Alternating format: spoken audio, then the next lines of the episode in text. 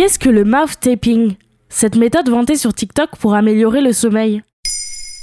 Merci d'avoir posé la question. Ces derniers mois, dans Maintenant vous savez, nous vous avons parlé de plusieurs tendances TikTok néfastes, notamment le Blackout Challenge, consistant à retenir sa respiration le plus longtemps possible. Et une autre fait débat pendant cet été 2022, c'est le mouse taping, une technique supposée améliorer votre sommeil. C'est nouveau? La technique du mouse taping n'est pas nouvelle, elle est mise en avant par une poignée de personnes et controversée depuis quelques années.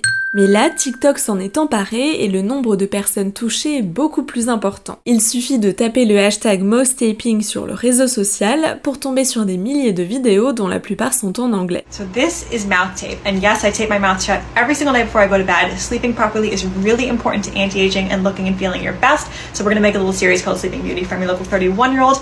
This is everything that I do.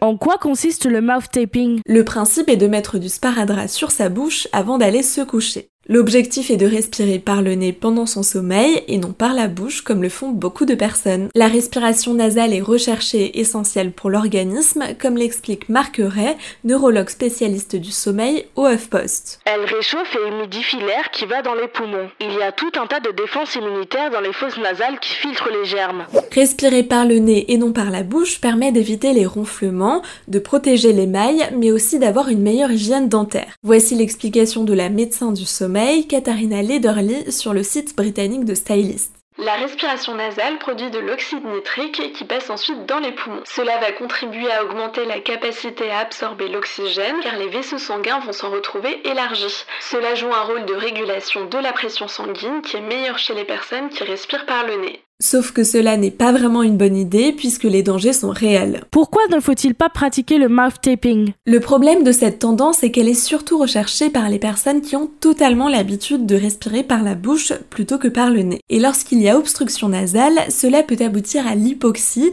soit la chute du taux d'oxygène dans le sang. Pratiquer le mouth taping s'apparente à faire de l'apnée du sommeil, cela peut aboutir à l'effet inverse de celui recherché, et il y a même de quoi multiplier les insomnies, ou les crises d'angoisse en se réveillant paniqué en plein sommeil et en voulant enlever ce scotch le plus rapidement possible. Moins grave mais dérangeant, le mouth taping peut aussi irriter la peau et les lèvres. Alors, quelles sont les techniques pour respirer autrement la nuit? Tout d'abord, si vous remarquez que vous respirez majoritairement par la bouche, consultez un ORL puisque cela n'est pas normal.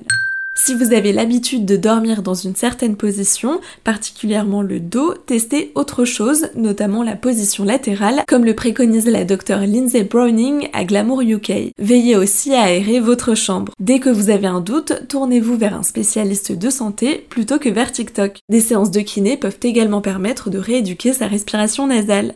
Voilà ce qu'est le mouse taping. Maintenant, vous savez, un épisode écrit et réalisé par Pauline Weiss. Ce podcast est disponible sur toutes les plateformes audio. Et si cet épisode vous a plu, n'hésitez pas à laisser des commentaires ou des étoiles sur vos applis de podcast préférés.